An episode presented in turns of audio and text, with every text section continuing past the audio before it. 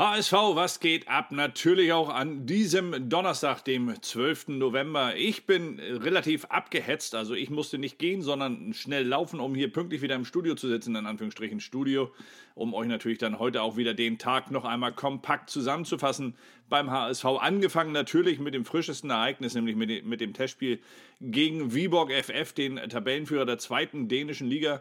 Da hat der HSV ein wirklich nicht so berauschendes Spiel hingelegt, um es mal ganz vorsichtig zu formulieren. Etwas deutlicher werde ich mit Sicherheit gleich noch im Blog werden. Den könnt ihr dann ab 19 Uhr lesen. Aber äh, vorab schon einmal mit 1 zu 3 verloren. Lukas Hinterseher hat den einzigen Treffer für den HSV erzielt, zwischendurch zum 1 zu 2 verkürzt in der 78. Minute, nachdem man in der 11. und in der 60. Minute schon mit 0-2 in Rückstand geraten war. Und das völlig zu Recht in einem Spiel, wo meist die Spieler auf dem Platz standen, die zuletzt nicht so oft zum Einsatz gekommen sind. Und Daniel Thun sprach danach davon, dass wirklich keiner dieser Spieler sich angeboten habe, abgesehen tatsächlich von zwei Jungsspielern, die ganz am Ende eingewechselt wurden, nämlich Ogechik war heil und Moritz Quateng. Die beiden brachten nochmal ein wenig Schwung ins Spiel, aber das ist auch schon sehr, sehr hochgestochen. Die Relation hier besser auszusehen als der Rest, die war auch sehr, sehr leicht für diese beiden jungen Spieler. Aber wie gesagt, auch Lukas Hinterseher war dabei. Er hat getroffen.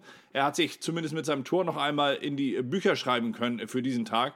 Anders, auf der anderen Seite war er allerdings auch sportlich nicht so, wie man sich das von ihm hätte erwarten dürfen. Genauso wenig wie der Rest, aber insgesamt war es halt einfach kein gutes Spiel. Und er befindet sich nach nur 27 Spielminuten in der Saison ja weiterhin in einer, einer Art Sturzflug beim HSV, in einer Art Sturzflug gen Abschied und ich hatte es im Blog geschrieben und die Bild hat es heute ja auch in einem großen Artikel noch einmal zusammengefasst. Lukas Hinterseher, er kommt beim HSV einfach nicht zum Zug. Er hatte im Sommer das, das Angebot zu wechseln.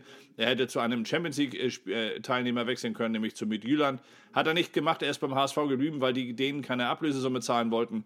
Jetzt ist er hier, allerdings wahrscheinlich auch nur noch bis zum Winter, denn wenn seine Einsatzzeiten weiter so gering bleiben wie aktuell, dann wird er mit Sicherheit den HSV im Winter auch versuchen zu verlassen. Ja, der HSV auf der anderen Seite versucht sich im Winter noch einmal zu verstärken. Zum einen auf Spielerseite, aber dafür braucht man Geld. Und das Geld könnte eventuell doch noch einmal durch den Stadionnamen reinkommen. Zumindest spekulierte die Sportbild nach einem Interview mit Marcel Janssen darüber, dass der HSV noch einmal bei dem äh, Mäzen Klaus-Michael Kühne vorstellig äh, werden wollen würde. Am Januar, im Januar würde man sich noch einmal mit ihm treffen und dann solle es eventuell auch noch mal um die Vergabe, den Verkauf des Namens für das Stadion gehen, der ja weiterhin unbesetzt ist beim HSV. Allerdings weiß man hier natürlich auch noch nicht, wie es ausgeht. Schön wäre es für den HSV, er könnte sich im Winter dann nochmal verstärken, personell. Und der Mäzen wäre damit natürlich dann auch wieder an Bord. Ja, Daniel Thun, heute, bevor er verärgert war durch das Testspiel, hatte er seinen Spielern schon angekündigt, dass sie drei Tage frei bekommen. Freitag, Samstag, Sonntag, also die nächsten drei Tage haben sie frei.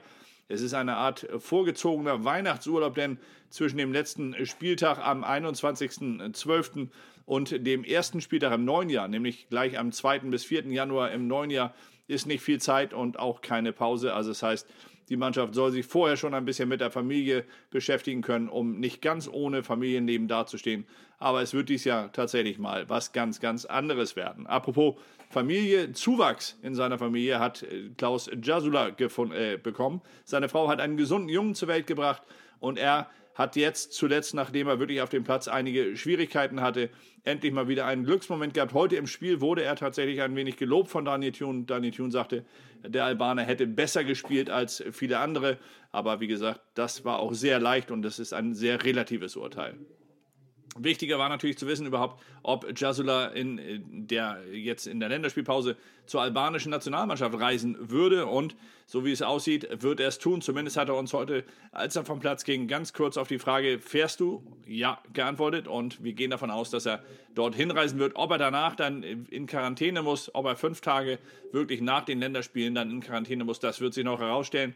Ziemlich sicher ist allerdings, dass er das nächste Spiel des HSV gegen den VfL Bochum, dass er das aus Quarantänegründen dann tatsächlich verpassen wird. Also er wird nicht dabei sein können, weil er mit der albanischen Nationalmannschaft in der kommenden Woche zwei Länderspiele absolviert. Es war sein Wunsch, so sagte es Daniel Thun, und dem Wunsch habe man entsprochen. Jetzt hofft man natürlich darauf, dass er mit Babyglück im Rücken vielleicht durch ein bisschen Spielzeit auch wieder ein bisschen Aufwind bekommt und dann frisch gestärkt nach dem Bochum-Spiel beim HSV wieder voll einsteigen kann. Ja, voll einsteigen werde ich natürlich jetzt in den Blog.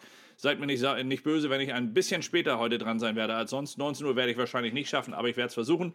Aber ich werde natürlich auch nochmal auf das Spiel eingehen, euch ein bisschen davon berichten, wer sich dort gezeigt hat und wer vor allem nicht. Und wir melden uns dann natürlich auch morgen Abend wieder mit HSV. Was geht ab? Bis dahin, euch allen erst einmal einen richtig schönen Tag und vor allem bleibt gesund. Bis dann. Ciao.